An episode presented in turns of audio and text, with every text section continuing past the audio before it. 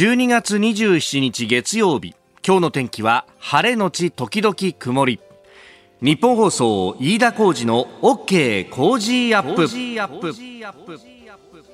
朝6時を過ぎました。おはようございます。ニッポン放送アナウンサーの飯田浩司です。おはようございます。ニッポン放送アナウンサーの新行市佳です。ニッポン放送飯田浩司の OK Cozy up。この後8時まで生放送です。えー、今朝はね寒い寒い朝になっております、はい、えー、東京都心最低気温はあ氷点下2.2度だったということで、えー、今シーズン最低最も寒い時期を下回ると寒いよね。寒いですよね。今有楽町日本総屋上の温度計1.2度しかないと。うわ。はい。まあ、あのー、全国的にね、えー、かなりこう激しい寒波が来ているぞとい。うあたりは、はい、まあ、あのニュース等々でもね、またお伝えしていこうと思いますけれども、えー、今日もね、ちょっとね、まあ、高くして、えー、過ごしていきましょう。年末年始、風邪ひいてもね、つまんないですからね。えー、さてそして電車に関する情報が入ってきております。東京メトロ東西線ですが茨城中山駅でポイント点検を行っている影響で、えー、現在西船橋駅と明田駅の間運転を見合わせているということです、えー、東京メトロによると運転再開7時頃の見込みとなってております、えー、ご利用の方ご注意いただければと思います、えー、妙典でのですから折り返し運転という形で、まあ、東西線、えー、動いてはいると、まあ、妙典から先は動いてますけれども、まあ、そこの部分がええー、影響が出そうであります。まあ、あの、今ね、各車線振り替えをやっているということでありますが、うん、バラキ中山病殿というあたりだと、これ車庫があるんでね、そのあたりで、あの、車の出し入れがうまくいかないと、結構この先も、ダイヤの乱れというのが続きそうだと、うん、いうことと、まあ、あの、中野から先、総武線、中央線の各駅停車にも、えー、乗り入れやってますんで、まあ、そのあたりでちょっと影響が出るかもしれません。あの、ご利用の方方十分ご注意いただければと思います、はい、また情報が入り次第お伝えしてまいります。さてえー、オープニング新業アナウンサーが帰ってきました。はい。戻ってまいりました、えー、金曜日はねあのさすがにラジオチャリティーミュージックソンがお昼12時から24時間の生放送があると、はい、いうこともあったんで、えー、熊谷アナウンサーにバトンタッチしましたけれどもどうでしたか24時間いやあっという間でしたね、やっぱり。うん、始まってしまうと本当にあっという間で、でも本当におかげさまで、あの、リスナーの皆さんからたくさんメールやツイッターでメッセージをいただいて、あの、本当に応援していただいて、無事に24時間を終えることができました。本当に、本当にありがとうございました。で、まあ私は事前取材というと、その金ちゃんにインタビューしに行ったりとか、あとパラ水泳辻内彩乃選手、あと立体コピー機などこうインタビューしたり取材したりしてこうレポートを、えー、したんですけれども、そう考えると、そういうこういっぱい準備した分、ものが24時間にギュってやっぱりこう、ね、まあ、ね凝縮して出てくるね。されるので。いつもだったらそれだけ取材したら、まあ1週間のうちでこう、そうそうそう出していくみたいな感じだったけど。そうなんですよ。そう考えると本当にもう、ああ、もう終わっちゃったんだって。ただすごくあの楽しい24時間を送ることができましたね。うんで、あるディレクターから言われたのが、その入社してからずっとパラスポーツをこう取材してきて、で、えー、リオに行って、ピョンチャンに行って、現地でパラリンピックを見て、うん、で、番組も担当して東京パラリンピックの今年はレポートがあって、はいはい、でこのミュージックソンで、うん、こんなに点と点が線になることってないよっって言われてなるほど、ね、あまり意識してなかったんですけどそういうところまで。ああそっかって。自分にとってはそういう意味では集大成みたいなものでもあったんだなって振り返るとやっぱり思いましたよね。あとはもう2年目ということで SixTONES の皆さんが、はい、キスマイフット2の、えお兄様方からこうバトンを受け取ってっていうところだったんですけど去年以上にすごくこう背中が大きく見えて「あのオールナイトニッポン」でそのみんなでこう集まった時に楽屋で。やっぱりやってよかったねって話をしてたんですよねってことをおっしゃってたんですけどやっぱりその忙しい中で取材に赴いて、うん、で感じたことを言葉にして伝えるっていう部分が本当に素晴らしくてチームワークも抜群で、うん、あの一緒に番組担当させていただいて本当に心強くて、うん、うん充実しましたね。でね、やっぱ聞いてらっしゃる方も、まあもちろんね、あの、ストーズのファンの皆さんもいらっしゃいますが、はい。うん、みんなこう、いろいろ反応してくれてるのが、ツイッターのハッシュタグとか見ててもわかるし、うん、ね、えー、いろんなメールが来るし、うん、やっぱそこの手応えみたいなものっていうのもあるのかもしれないよね。これは生放送の醍醐味だし、はい、そうですね。それをストーズの皆さんも含めてみんな感じてくれてたら、これほど嬉しいことはないし、で、それがなんか、あの、社会が変わる一助になってたりなんかするとね、すごく妙利に尽きるなと。はい、で、あのー、皆さんから本当に温かいご協力を様々な形で、えー、今年もいただきました。えー、25日、12日の時点、まあ、あの特別放送、生放送がちょうど終わるというその時点での募金総額が、えー、4000飛び23万1272円でありました。で、このチャリティーキャンペーンはですね、11月1日からすでに始めておりまして、そして年が明けても1月31日まで、えー、募金をお受けいたしますんで、えー、皆様引き続きのご協力をよろしくお願いいたします。本当にありがとうございました。ありがとうございます。はい、まあ LINE の公式スタンプであったりとかね、あるいは銀行振込、現金書き留め、JCB カードでの募金、それからエポスペイだとか LINEPay つながる募金などで、えー、方法もあると。えー、いうことでございます。えー、セブンイレブンのセブン銀行の ATM でも簡単に募金ができると、もう本当ね、今はいろんな方法でやることができますんで、はい、えー、詳しくはホームページもご覧いただければと思います。えー、本当にたくさんのご協力、温かい言葉をいただきました。どうもありがとうございました。あ。なたの声を届けますリスナーズオピニオン、えー、この傾向時アップはリスナーのあなたコメンテーター私田新行アナウンサー番組スタッフみんなで作り上げるニュース番組です、えー、ぜひメールやツイッターお寄せください。今朝のコメンテーターは評論家の宮崎哲也さんです。この後6時半過ぎからご登場。まずは、えー、オミクロン株の濃厚接触者は無症状でも受験ができないという文科省のガイドラインの改定についてなんかそれを取り下げるみたいな話もね、えー、出てまいりました。えー、それから新型コロナの飲み薬モルヌピラビルについて国内での使用を承認したというニュース、えー、さらに北京冬季オリンピック・パラリンピックの外交ボイコットについて、えー、ソ連崩壊から25日で30年を迎えたというニュース、えー、さらに韓国ではパク・クネ前大統領の特別斜面トーク社が行われたとその背景とはというところ、えー、さらに7時40分過ぎスクープアップのゾーン、えー、週末金曜日に消費者物価指数が発表されましたけれども、そこから、まあ、2022年、来年の日本経済の行方についてもお話を伺ってまいります。メール、ツイッター、こちらです。メールアドレスは、 cozy アットマーク 1242.com。アルファベットすべて小文字で COZY でコージーです。 cozy アットマーク 1242.com。ツイッターは、ハッシュタグ cozy1242、ハッシュタグ cozy1242です。今週はもっと近くに届け美味しさを、豊かな食の未来を創造するケンコーマヨネーズから、今年も登場しました、定番人気商品5本入りのギフトセットを、毎日抽選で5人の方、合計で25名様にプレゼントします。風味豊かでコクのあるまろやかな味わいの健康マヨネーズレストランの味に、神戸一番館シリーズからコールスロードレッシング、粗挽き金ごまドレッシング、和風醤油ドレッシング、玉ねぎドレッシングの4本を合わせたセットです。いずれも使い勝手のいいバラエティ豊かなラインナップです。健康マヨネーズのホームページではアレンジレシピを多数ご紹介しています。ぜひアクセスしてご覧ください。今年もご愛顧いただきありがとうございました。また、 Cozy up の番組ホームページにもプレゼントの応募フォームがあります。こちらからも応募ができますので、ぜひご利用ください。いただいたオピニオン、この後ご紹介します。本音のオピニオンお待ちしています。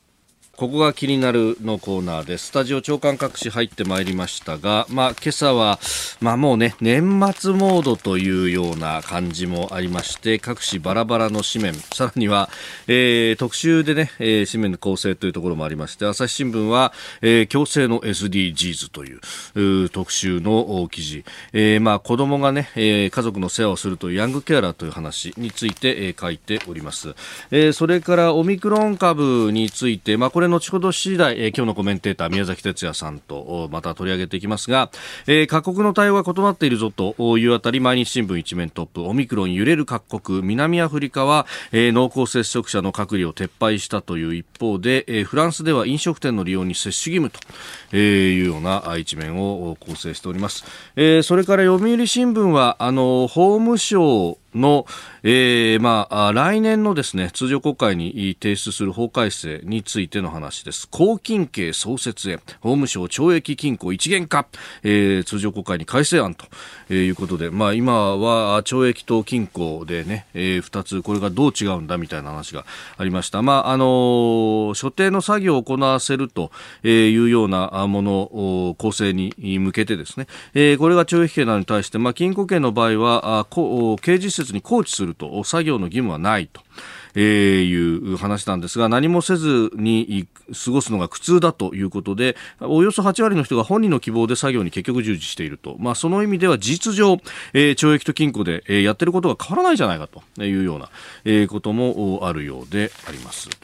えー、それからあ産経は賃上げ企業落札有利にというですね、まあ、あの賃上げをするインセンティブについて、えー、税金を下げるというところをやろうとしてますけれどもそれだと特に中小企業などを中心にそもそもあの決算があの黒字でもかなり幅が狭かったりなんかすると、えー、そんなに減税にもならないしというような、まあ、批判もあったというところで、えー、政府調達に関しての有利なことにする新制度というものができつつあるんだという話が、えー、一面トップであります。えー、それから気になるニュースなんですけれども、これ、前、読売新聞が一面の方のところに書いてますが、えー、日本とオーストラリアの演習についての円滑化協定というもの、来月、来年1月、えー、ですからもう来月ですね、えー、にも署名する、締結する方向で最終調整に入ったということであります。まあ、あの、オーストラリアの部隊が日本に来るときの、その、えー、相互訪問がやりやすくなるというところで、まあ、持ってくるこの武器だとか、あるいはその兵隊さんたちの立場等々で、えーまあ、入国審査、携行品の関税の免除、それから武器弾薬の持ち込みの手続きを簡略化するということで、まあ、あの、もちろんこのね、えー、訓練の時がメインということになりますが、訓練の時にということになると、本番の時だって入ってきやすくなるぞというところは、まあ、非常にこうね、抑止力にもつながるというような解説もなされているところです。以上、ここが気になるでした。この時間からコメンテーターの方々が登場です。今朝は評論家の宮崎哲也さん、久々にスタジオでご登場です。おはようございます。おはようございます。おはようございます。動く宮崎さん、久しぶりに見ました。あどうですか？生、生、生宮崎さん。生いいだ。いや、ありがとうございます。傷、あの、調べてみたら、えー、4月以来ということで。8ヶ月以来。8ヶ月ぶりですね。まあ、もちろんね、あの、ウェブでつないで、え、え、顔も見ながら放送はもちろんしてたんですけれども。うん。だから、ラジオはね、それがすごくスムーズにできるからいいんだけど、でもやっぱり現場に来るってのは悪くないですね。ありがとうございます。このクレのしてもらうところありがとうございます。で、あの、最初に取り上げるのが、まあ、新型コロナオミクロン株に関連して、えー、文部科学省が24日金曜日にガイドラインを出しました。オミクロン株濃厚接触者の方は無症状であっても受験認められないと、まあ、あの追試だったりとか日程変更をというようなことが出されたんですがまた週末にちょっとこれ、えー、別途検討みたいな。いやだからこれが出て出た時には、はい、どうせまたこう、うん、修正、はい、事実上の撤回に近いものが出るんだろうなとは思ってた。あまりにもこう世論のね、反発が強いんで、うん、えー、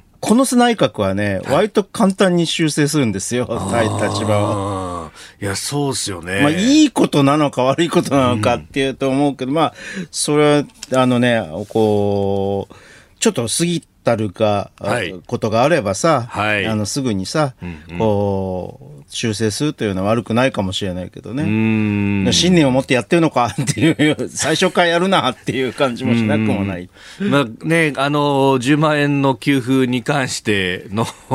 5万円クーポンでとか、その辺もそんな話が出てきたし、うん、いろんなところでそういうのがただまあ迅速にね、修正をするっていうのはなかなかしたたかだなという感じはしますけどね。やっぱ参議院選挙に向けて、はい、なんとかこう、支持率を維持しなきゃいけないと。うんそういうこの意識が常に働いているような感じがするね。うんこれ、まあ、あの、一方でね、岸田総理は、あの、このコロナに対する対処はやりすぎぐらいがちょうどいいんだという発言もされていらっしゃいます。まあだから最初は踏み込んじゃっったんですね。はい、うんで、あの、例の外国からの人たちが帰ってくると、まあ、法人も一時止めるっていうことが出た、予約の段階でストップさせるんだということが出て、それもこう撤回ということがありましたけれども、どうなんですかね、その辺をこう、現場がこう、突っ走っちゃったんだというような説明がありましたけれども。うん、まあ、あの、政府の意図を受けて、えー、えー、方向性というかですね、姿勢を受けて、現場が、ああの、突っ走ったのかもしれないけれども、まあ、いずれにしてもこれは、あの、政府の意図であると。をこう読み取ったということなんで、はい、まあ、まあ、結局こう、お今回のも、もう、今回の、あの、無症状でも受験できずとかっていうような強硬な本心というのは、あ取り下げざるを得なくなったということだと思いますけどね。でも、そのやっぱ微修正というものが結構こううまいこと聞いているというところで、えー、私立が落ちてこない。早くやるからね、迅速に、あの、修正するから、あの、そんなにこう、あの、引きずらないっていう、反発を引きずらないと。いう感じあると思うね。ああ、あの今日はね、ねまあ、要するにさ、はい、考えてみればさ、濃厚接触者も症状であっても受験を認められて、あの、うん、この間のデルタ株がね、ものすごくこう流行った時に、もう濃厚接触者という概念そのものが、はい。もう保健所が手一杯で、ええそんな追跡調査できたわけじゃないですか。そうでしたね。まあそれを考えると、はい、おオミクロン株において濃厚接触者っていうのが、それほどこう、警戒しなければならないものなのかっていうのは、うん、かなり疑問だとも思うけどね。まあ、ただ受験生だからっていうのが、あの、特段の配慮がっていうのもあったのかもしれないですね。まあね、これが出た時の厚労省、あ、ごめんなさい、えー、文科省側の説明は、まあ、厚労省がオミクロン株、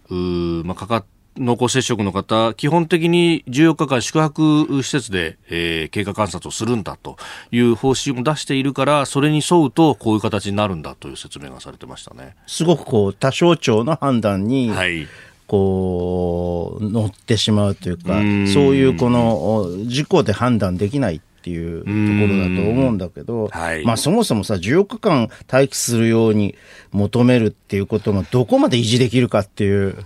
問題ありますよね。今の基準だと濃厚接触者だともう無限に増えるみたいな話になっていますもんね。えー、まずはあこの受験についての新型コロナのお話でした、えー、この後7時頭でも新型コロナについては取り上げてまいりますえー、今朝のコメンテーターは評論家宮崎哲也さんです、はい、引き続きよろしくお願いします。オミクロン株大学受験についてですが、うん、相模原市の48歳の奥様ラジオネームパンダさんから、えー、いただきました。我が家でも家庭内で感染させないように娘が大学受験控えてるんでピリピリしてます。そうです、ね、もし濃厚接触になって受験できなくなったら本当にどうしようと思ってますと、えー、オミクロン株濃厚接触者になっても受験機会を与えてほしいと思います。無症状で PCR 陰性であればあぜひ機会は確保してほしいと、えー、それまで頑張ってきた勉強が無駄にならないように適切な受験機会をお願いしたいと思いますと、まあ、この別室での受験等々も検討をするようにという、まあ、総理からもね、えー、指示が、えー、別途飛んだということがあ今日の紙面では報じられておりますけれども、うん、だからまあそっちの方向でいくでしょうね。ね。まずは、まあ、なんとしてもね、えー、勉強に全力注げる環境を作ってあげたいですもんね。はい、ここそうですね。お聞きの配信プログラムは日本放送飯田浩司の OK コージーアップの再編集版です。ポッドキャスト YouTube でお聞きの皆さん、通勤や移動中に最新ニュースを押さえておきたい方、放送内容を少しでも早くお聞きになりたい方、スマホやパソコンからラジコのタイムフリー機能でお聞きいただくと放送中であれば追っかけ再生も可能ですし放送後でも好きな時間に番組のコンテンツを自分で選んでお聞きいただけますポッドキャスト YouTube に盛り込まれていないコンテンツや最新ニュースと気象情報スポーツの結果やエンタメ情報リーダーアナウンサーとコメンテーターとのフリートークさらに医師が週替わりで登場健康や病気の治療法を伺う早起きドクターさらに肌道子さんの「いってらっしゃい」黒木ひとみさんの対談コーナー「朝ナビ」など盛りだくさんです。ぜひ日本放送のエリア内でお聞きの皆さんラジコラジコのタイムフリーでチェックしてください。では7時台最初に取り上げるニュースはこちらです。新型コロナの飲み薬モルヌピラビル国内での使用を承認。アメリカのメルク社が開発した新型コロナウイルスの飲み薬モルヌピラビルが24日重症化を防ぐ初めての飲み薬として日本国内で正式に承認されました。厚生労働省は外来で飲み薬が処方された場合患者が薬局に行かず自宅で薬を受け取れる体制を整備するとしております。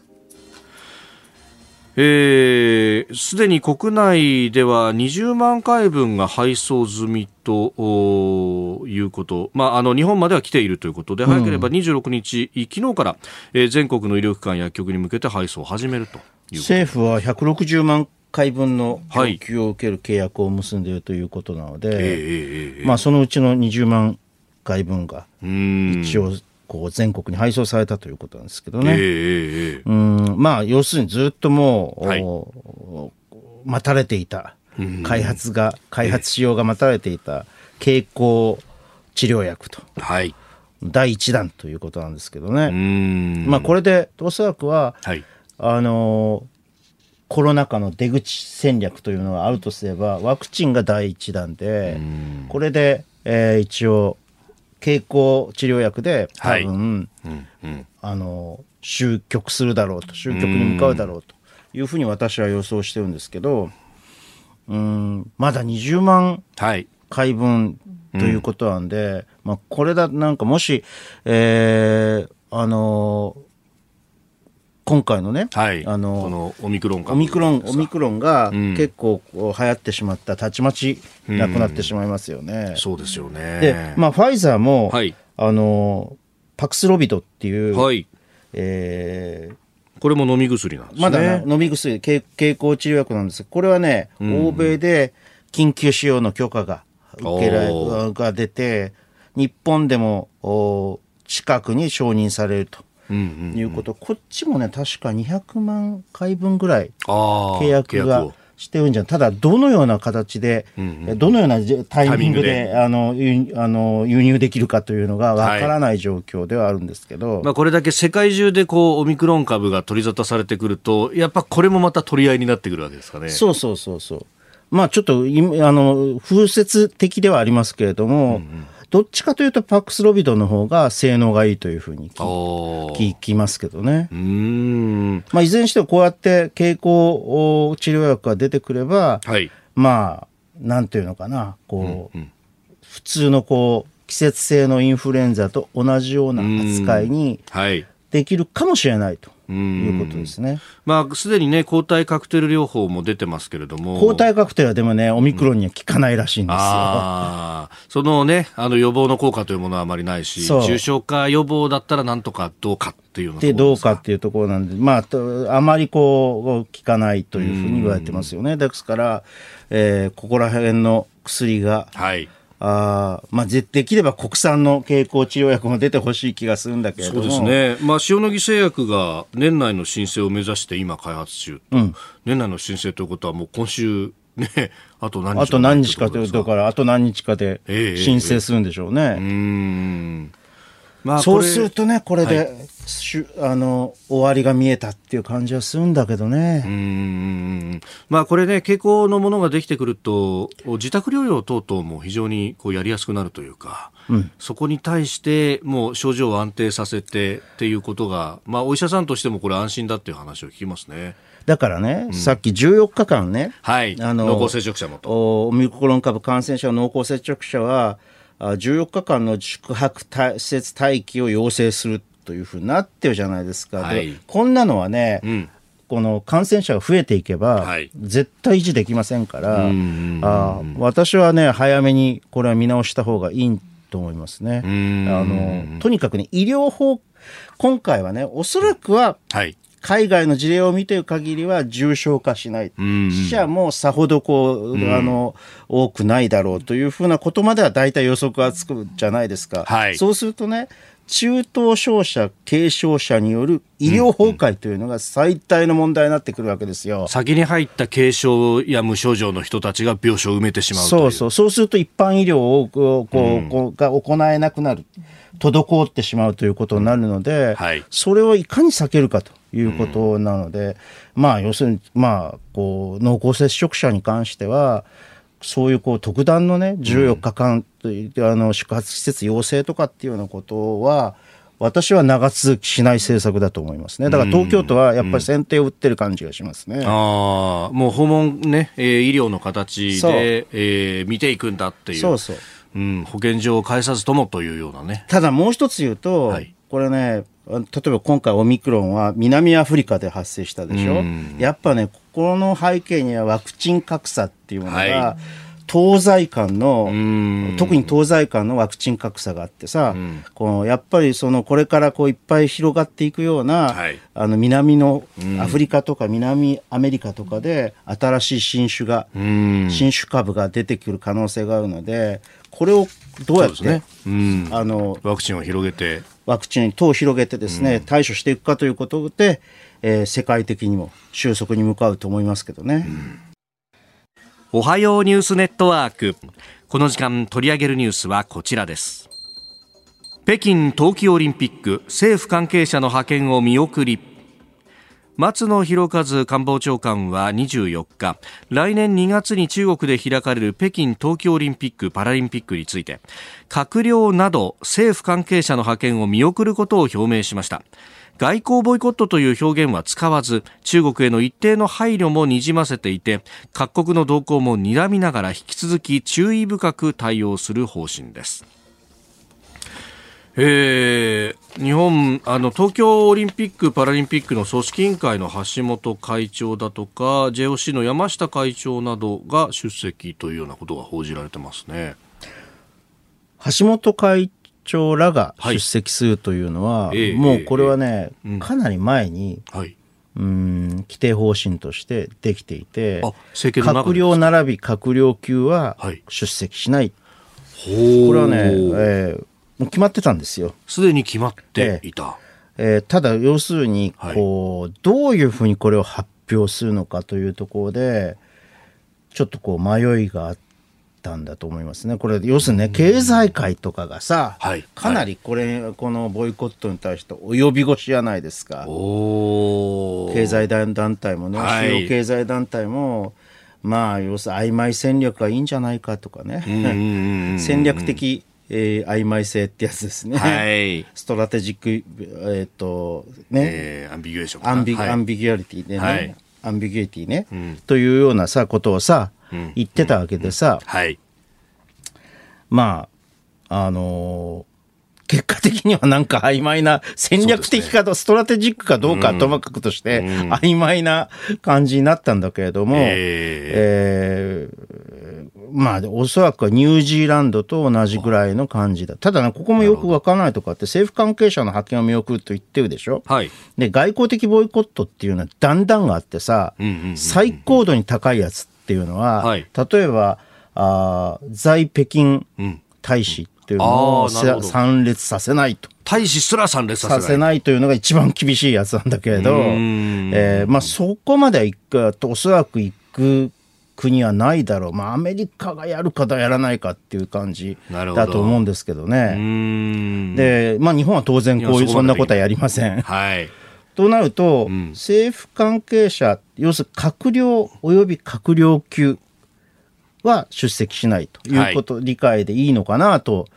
思いますけどね。そうすると、まあ、えー、橋本聖子さんとか山下さんは、はい、まあ、民間の方でいらっしゃるので、これでいい、で、で、えー、閣僚級ではないということで、そうす、あのー、スポーツ庁長官。はい、室伏さん。室伏さんは閣僚級になっちゃうんだよね。うん。うん、ああ、なるほど。庁の長官という政府の中の人というイメージ。そうそう。ということになってしまうんで、うん。えー、一応こう整合性は取れてるんですけど、まあこれはね、政局的に言うと、はい、これに、この発表に先立って、ええ安倍晋三氏と岸田首相が会談されましたよね。えっと、23日ですか？そうそう。木曜日。そうそう、木曜日。夕方ぐらいかな。それで金曜日でしょ？そうですね。金曜に松野長官の会見の中でこう発表。発表ということでしょ、はい、だから、まあ、おそらくは安倍氏と、ええお岸田氏が何らかの形でそこで、こう、手を打ったと。なるほど。いうことだと思うんですけどね。まあ、安倍さん直前でいい加減言うべきだっていうのは、もうその先立つ2、3週前におっしゃっていたし、うん、その周りのね、議員さんたちとかはもっともっと前から、ええ、アメリカが確か発表したのが12月の頭、あ5日6日だったと思いますけど、その直後からすでに動いてましたもんね。試験を言えばね、はい、結局この結論になるんだから、私はできるだけ早く、はい、いち早く、えー、発表すべきだったと。まあ、外交的ボイコットという、事実上の外交的ボイコットという言葉を使うかどうかはともかくとして、発表すべきだったというふうに思いますけどね。ああ、でも確かに、12月の5日6日あたりにアメリカが発表したって、そあの、発表、日本が発表した24日からすると、ちょうど2週間前だから、ええ、アメリカの動きに合わせてすでに方針は決まってたわけなんですね。そうそうそうそう、決まってたんです。ですから、あのーまあ、プレゼンテーションの問題なんですよね。これただこれはさ、はい、アンビギュイティと曖昧性、えー、戦略的曖昧性とは反する話だから、一応は明確に立場を表明するって話だから、はい、まあこの内閣としてはやれないと。ああ、選択肢は最後まで取っておきたいというような。えーこれ、よく言われるのが、やはりその、例えば自民党の中で中国に近い人たちがいたりとか、あるいはこう、有党の公明党の話なんかがあって、こう、総理の判断遅れたんだっていうようなところも言われますが、どうですか？それより経済界の方ですか？私は経済界のはあのに対する配慮というのは大きいと思います。ただし、はい、宏池会という、今、宏池会政権じゃないですか。そうですね、岸田旧旧宏池会系政権じゃないですか。えー、この政権というのはね、昔からね、はい、はい日米関係を基軸にしながらも、うんうんうん、東アジア外交においては、えー、友好を基礎としていくと。はい。いう、いう方針をずっと取ってるわけですよ。で、私はこの方針というのは、はいもうちょっと今のこう米中対立が非常に激しくなってきている状況においては、妥当ではないというふうに見てるんだけれども、まだそれの残滓というかね、そういうものが残っていて、影響が残っていて、えーまあ、結果としてこういうことになってしまったと。首相ではなくて、松野官房長官が、はい我が国としては国際社会の普遍的価値では自由、基本的人権の尊重、法の支配が中国でも保障されているということが重要であると、重要だと考えていると。重要でだと考えていて、今の人権状況に対して抗議する意味でとは言わないわけだよ。言わないですね。そことは結びつけなかった。でも言ってるわけよ、うん、重要だとは。つまり、言外にしか言わ言わないわけ、講義の内容があるということは。はい。で、俺はね、前の北京オリンピックの時にもさ、前回もしゃ、言ったけど、はい。オリンまあまあこういうボイコット的な騒ぎ、外交的ボイコット的な騒ぎというのはあったわけですよ。でも、中国が人権状況を改善すると。約束したので、はい、えー、えー、まあ、じゃあいいかと言って、当時は、まあ、多めに見たというところがあるんだけれども、じゃあ人権状況が改善されたかというと、全く改善されなかったわけですよね。ですからね、それに対するね、やっぱり私は、はい、うん、対応というか、そういったものは必要だと思うけどね。だったその一言は必要だったと思うけどね。せめて。せめて。えー、そして、えー、2つ目のニュースこちらです。ソ連崩壊から30年1991年12月のソ連崩壊から今月25日で30年を迎えました。プーチン大統領はソ連崩壊を20世紀最大の地政学的悲劇との歴史認識を持っていることなどもあって公式の行事などは実施されていないということであります。23日にあのロングランの年末記者会見、恒例のものをプーチンさん行ってましたがそこでも言及は特になかったというところです。20世紀最大の地政学的悲劇というのは、はい、地政学的というのはどういう意味かというと、結局、うんうん、えー、ソ連時代のハントっていうものが、はい、こう失われてしまった、あの非常にこう縮小してしまったということが、まあ第一なんだろうと。思いますけどね。うん。まあ、干渉地帯的な国々がどんどんと、まあ、NATO にも入りと。そう。だから、うん、今のウクライナ問題に、はい、直結していくような、えー、まあ、NATO の東方拡大と、路線というのが、を許してしまったと。はい。おこのおソ連崩壊というですね、えー、混乱の中で、えー、西側にこう非常にこうつけ込まれる隙を見せてしまったというような意味合いでしょうね、これはね。まあ、このソ連崩壊、非常にセンセーショナルなニュースでもあったし、歴史的な事実でもあるし、で、その総括がどこまでできたかっていうところですかね。この30年がどういう30年であったかと。だから、じゃあ一体ソ連の体制ってどうだったのかっていうようなことを、はい、あ論じる気はないんだ ね、プーチンさんは。え確かにそうですね。むしろソ連時代をこう美化する形っていうのを結構最近は統制に使っているという話もありますね、プーチンさんは。まあ、あの、昔からね、はい、ある種のソ連、ロシアの国粋主義というのは、あの、ソ連に戻れっていうものがかなり多いってこと世界の王者だったソ連に戻れと。そうそうそうあのアメリカと対等に欲していたソ連に戻るべきだっていうようなことが論調としたような事実ですけどね、ただねまあ私は事実問題として、はい、このソ連が、うん、そのプーチン氏が、うん、あ工業生産力や人口も失われたと、このロシアになった、ソ連からロシアになったことで領土の多くを喪失し、うんうん、工業生産能力や人口が失われたと主張したということなんですけれども、はい、少なくともね、うん、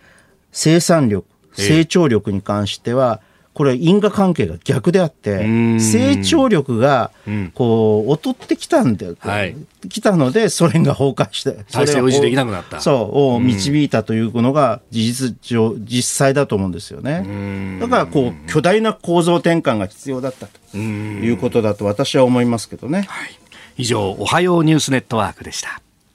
えー、続いて、教えてニュースキーワードです。韓国パククネ前大統領韓国政府は24日収監中のパク・クネ前大統領を特別赦免すると発表しました。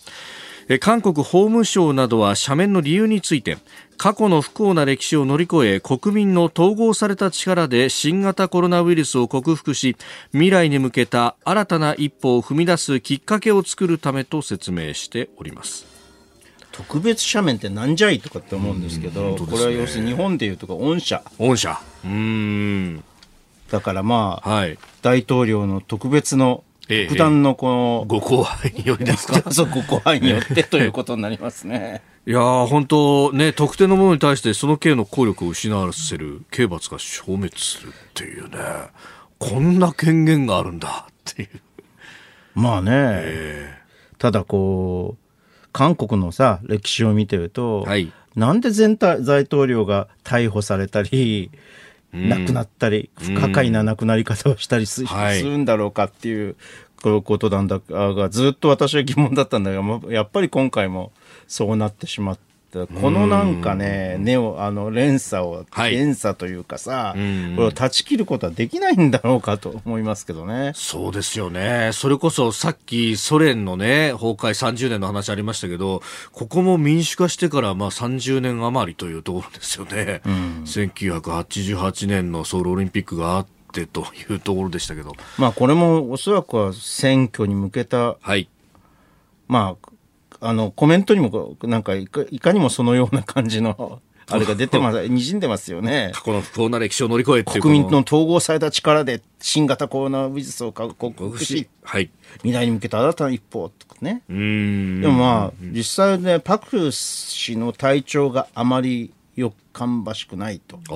いうようなこともあって、まあ、肩の疾患とか、はい、椎間板ヘルニアとかがの持病がある上に、えーなんかメンタルにも不安定になってきているというところがあるらしいんで、まあ、そこそういうところに対するそういう部分に対する配慮というのもあるのかもしれませんね健康状況が悪化したという点も。うんでまあね、これ、来年にはあ韓国大統領選が控えているというところで、はいまあ、その辺をこう意識した特赦なんじゃないかというような話も 出てきてますね。だからそれでしょうね、選挙。大統領選挙ですよね。このタイミングで、あのまあ、まだ報道レベルではあるんですが、パク・クネさんの妹さんが出馬移行みたいなことが出てきてますよね。ほう。何かで、その辺でこうね、かなりこう、うがったというか、こう、破りねみたきな見方をする報道の中には、パクさんの妹が出てくると。いうことになると、これはまあ保守のスターだと。それはあれですか、こう国民の力からはい。を背景として出るんです出る、あの、そうですね、あの最大野党ですね。ええ、そこからなのかどうなのかという。これ微妙なんですけど、ただ、あの、これで出るということになると、当然ながら保守が2つに割れるというところになるんで、むしろ、はい、革新のムン政権、その政権がの後継政権の方が有利になる可能性もあるということですね。うんで、そうすると、まあ、その今、まさに宮崎さんがおっしゃった大統領のその後のね、末路みたいなものを考えると、保守政権になったら俺も何されるか分かんねえなというムンさんからするとどうなんだろうというような。とみんな思ったんだと思うんだよね、今までの政権は。そうですよね。にもかかわらず結局同じことをこう繰り返してしまうっていうのはなぜなんだろうと。うん。いろんなこう手話が。で、これが国内の問題だけだったらいいんですが、こう、隣の我々日本としては、ここがね、大体反日を最後角に使って、ね、今、韓国政府って、やっぱりちょっと方向性っていうものが相当迷いがあると思うんですよね。だからほら、あの、あの、北京オリンピッ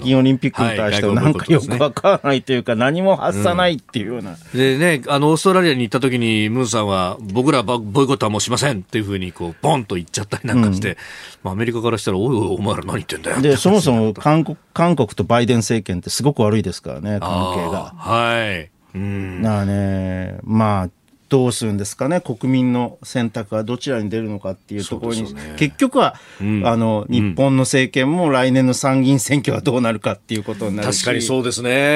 えー、来年3月の韓国大統領選挙がどうなるかっていう韓国にとっても関心事だし。うん。で、それも、それにより外交が引っ張られていくっていうのは、まあ、それは。まあ、仕方がないといえば仕方がない。アメリカだってそうなるし。アメリカだってそう、そうですから、仕方がないといえば仕方がないんだけれども、ちょっと韓国これから路線問題ではどうすればいいのかっていうのは難しいところだと思いますね。さあ続いてはここだけニューススクープアップです。この時間最後のニュースをスクープアップ。11月の消費者物価指数前の年の同じ月から0.5%上昇総務省は24日11月の消費者物価指数を発表しました。2020年の指数を100として価格変動の大きい生鮮食品を除く総合指数は100.1となり前の年の同じ月から0.5%上昇し3ヶ月連続のプラスとなりました。えー、ガソリンをはじめとするエネルギー関連の値上がりが指数を押し上げたということです。はい、はいまあ、エネルギーを入れないとマイナス圏ずっと推移というところですが。まあ一つにはね、はい、前年同月比でしょ。う。前年同月も、まあなんていうかな、コロナ禍の真っ最中ですから、はい、11月、去年の11月ってね。はい、だからね、えっと、別にこう景気が良くなって、あの、物価が上昇した、消費者物価が上昇したというわけではないと。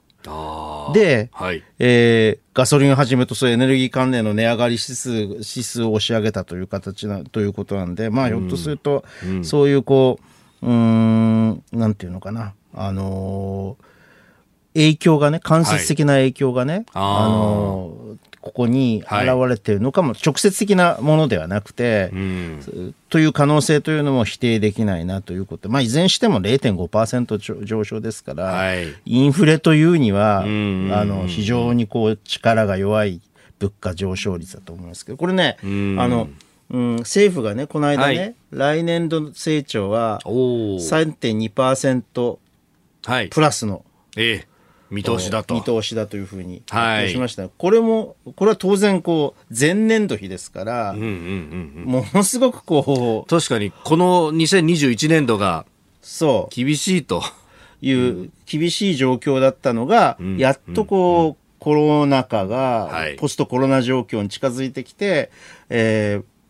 まあ、ある程度投資も消費も戻ってきて、えー、3.2%の上昇ということ。これは要するにリーマンショックで、はい、えー、民主党政権がね、えリーマンショックの時に急激にこう、あの、成長率が伸びたんで、民主党政権は、はあの成長率上げたんだとかって言って、私ずっと否定してましたよね。はい、それと同じ現象で別に岸田政権が、の経済政策が良かったわけではないです。この、まあ、まだ見通し段階だけ。いいから3.2%、うん、あの、上昇するというわけではないですから。はい。うん。そこは、まあ、ある意味ね、上からこう物を落としたら何だって弾むみたいなもの、ね、そうそうそう。だから反動だというふうに考えていく。つまり、実態は良くなっていない。あの、可能性が高いと思いますよね。だから、ここをどうやって良くしていくかというのが、はい、まあ、岸田政権のテーマなんだろうけど、うんそこをこう、まあ、政策的にどう手を打っていくかというあたり。ですよね。まあ、補正予算は成立をしました。で、今度本予算が審議に入るということになりますけれども、このあたりをこうどう見るかですね。まあ、また新聞の悪口言うけどさ、はい。この107兆円超えとかっていうのが、はい、もうなんか大盤振る舞い、うん、えー、っと、ばらまき、はい、その他その他っていうことをさ、えー、あおあの言うんだけどなんで新聞ってさこんなにこう、緊縮が好きなのかね。財政規律はどこに行ったんだ？みたいな。いつから俺私はね新聞がこんなに財財政規律を言うようになったのかっていうのは疑問なんですよね。そんなに昔からずっとそういうことを言っていたわけではなくてあのさっきほら宏池会の話をしたでしょ？はい。えー、で、宏池会を中心とするような、まあ、形成会、宏池会を中心とするような保守政権というのは、もともとは、うんはい、あの、検事政策がベースになっていたので、はい、そうですね。あの、体制もそんなにこう、あの、まあ、今みたいね、あの、こう、財政状況が、うん、あの、今のような財政状況ではなかったのは事実なんだけれども、はい、あの、そんなにこう、こう、緊縮とかっていうようなことを言うことはなかったんですよね。まあね、もともと高知会って所得倍増計画の池田さんが、そうそう。だからだからこの今度あの岸田さんが真似ようとして所得倍増は無理だっていうことになったらしいけど。まああのマインドとしてはそういうマインドなんですよ。えーだから途中からね、何かが起こったんだよね。はい、うん。確かに、これ、面白いですよね。で、あの当時、その所得倍増計画だとか、その宏池会や、あ形成会、あまあまあ、当時は違い、佐藤派だったりしますが、がやろうとしていた、こう、投資をしてで、経済をこう、どんどん上げていくっていうのと、こう対照的に財政をちゃんと規律させてって、あれ、福田武雄さんとかが言ってたりしましたよね。だから結局、非主流派の方が、要するに鳩山一郎の系列、系譜を継ぐよう、いや、騎士の系譜を継ぐような非主流派がそういうことを言い始めたと。はい、まあ、福田さんだ、財務、福田武雄さん財務省出身だしね。えー、そこもあって、で、最初は新聞はそれに対して反発してたと思うんだけれど、やがて、そっち側についていくんだよね、新聞って。うんいつ頃からだったんですかね。赤字国債そのものはそれこそオイルショックの時から出し始めたはずはずですもんね。うん、で、まあ、結局その国民の生活っていうものにさ、うん、直結してるっていう意識がだんだんなくなってきたんだよね。そういうマクロ政策っていうのが。で、はい、財政、財あの将来不安が、財政に対する将来不安があるから、うん、あの人々が消費しないんだとかってバカ話が、はい、出始めて、えー、これ原誠とかがさ、あの、朝日新聞編集員の原誠とかがさ、ずっと言ってることだけど。これはもう、ここ10年、20年、なんかずっとこれ、ね、書かれ続けてますね、いろんな人が。じゃあ一体、あの、の、いや、そんなことはないんですけれども、えー、このままだから、はい、えー、緊縮を続けていったりすればね、うん、うん消費も打撃を与え、受けるし、投資も打撃を与える。そうすると税収が少なくなっていくわけじゃないですか。経済自体が縮小していくんだから。そうすると消費は、消費税に関しては、はい、あ景気のこの動向に左右されないので、うんはい、どんどんどんどん消費税の比率を上げてしまってしまって、消費税社会主義になるというのを目指してるんじゃないかというふうに私は思いますけどね。なるほど。でもこれね、消費税がその景気に影響されないっていいように言いますけど、かつて僕らが社会の授業で教えられたのって、税金ってものも、まあ、あの、いわゆる組み込まれた経済をこう制御する装置、ビルトインスタビライザーっていう言い方してましたけど、うんええ、だから景気が悪くなったら税金は当然こう安くなるというか、うん、赤字だったら取られないから、うん、で、その分が、えー、投資に回ってって、だんだん景気が良くなりますよっていうことが言われていて、で景気が良くなったら良くなったで、今度、あの、比率で言ったら税収は増える。税金取られるから、あの、ある一定程度で加熱が抑えられるっていう、これよくできたシステムなんですよって言われてたのに。自動安定装置みたいな感じで言われたわけですよ。ね、ところがそれビルスタビライザーね。ね消費税ってその作用がないってことは、際限なく悪くなったら悪くなるし、良くなったら良くなるみたいなことになっちゃうんじゃないかと思うんです消費税何にじゃあ影響をこう消費税収って何に影響されるかっていうと、はい、人口に影響されるんです。ああ、そっか。人々が消費すると、そのタイミングでってことになると。そうそう。うそうするとね、もし日本の人口っていうのは、これからどんどん、はい、下がっていくとするならば、えー、えー、えー、っと、消費税収もどんどん下がっていくことになるじゃないですか。果たして時代に即した、あの、税収と言えるのか、税目と言えるのかっていうことを。確かにそうですね。そうするともう、シュリンクすることがもう見えているというか、宿命づけられているような。だからね、しかもこのこう一方で潜在成長率等を上げるためには、はい、あの構造改革だということがずっとこの、言われてきたわけだが、まあ、だんだんこの欧米ではこの考え方が廃れつつありますけれど、まあ、改革だと、はい、改革が必要だと、効率化が必要だと。はい、で、えー、そういうこう、その、そこに適応した企業に対して、うん、えー、労働力が移動移動していけば、雇用を減らさないで、はい、社会的なこうこう効率性が達成すると。よく新陳代謝ね、効率が達成して、高成長に結びつくっていう考え方があったんだけれども、その手段としてずっと言われてたのが、結局こう、民営化とか、はい、規制緩和、競争政策と言われて、うん、でもね、それがどうも間違っていたのではないかということを証明する20年だったと思うこれは世界的に見て。うん、やっぱりね、構造改革をやるためには、ある程度政府支出が必要だと。な私はね、機動的な政府支出というのが、はい、まあ、この予算案に、一般会計系のについて言うならば、うん、もうちょっとね、メリハリのある、あの、あ財政出をやった方がいいというふうに私は思いますけどね。うん。何かこう補助金系とかそういうのになると、まあ、そこにまたこういろんな利権とかがくっついてきちゃうとか、まあ、その辺こう財政出動うまいやり方ってことですか、ね、あののそういう利権化しないような形のものをいっぱい作り込んでおいて、制度的に作り込んでおいて、やるしかないだろうと思うんですよ。うんえーまあ、11月の消費者物価指数から、まあ、あこの先の経済についてとあと消費減税だね。結局そこになるわけですよね。結局そこになる。消費がこれだけ落ち込んでるんだから。だインフレ傾向があるっつったって消費減税すれば、あの、物価下がっていくんだから。まあ短期間、ある期間だけだけれども。うん。えー、このコーナー、ポッドキャスト、YouTube、ラジコ、タイムフリーでも配信していきます。番組ホームページご覧ください。あなたと一緒に作る朝のニュース番組飯田浩二の OK コージーアップ。日本放送の放送エリア外でお聞きのあなたそして海外でお聞きのあなた。今朝もポッドキャスト YouTube でご愛聴いただきましてありがとうございました。飯田浩司の OK Cozy up 東京有楽町のニッポン放送で月曜日から金曜日朝6時から8時まで生放送でお送りしています。番組ホームページでは登場いただくコメンテーターのラインナップや放送内容の原稿化された記事など情報盛りだくさんです。また公式ツイッターでは平日は毎日最新情報を配信中。ぜひこちらもチェックしてください。そしてもう一つ飯田浩二アナウンサーの「夕刊富士」で毎週火曜日に連載中の飯田浩二の「そこまで言うか」こちらもぜひご覧になってみてください。12月は忙しい季節。ぜひニュースチェックは AM、FM、ラジコはもちろん日本放送のポッドキャスト YouTube でチェックしてください。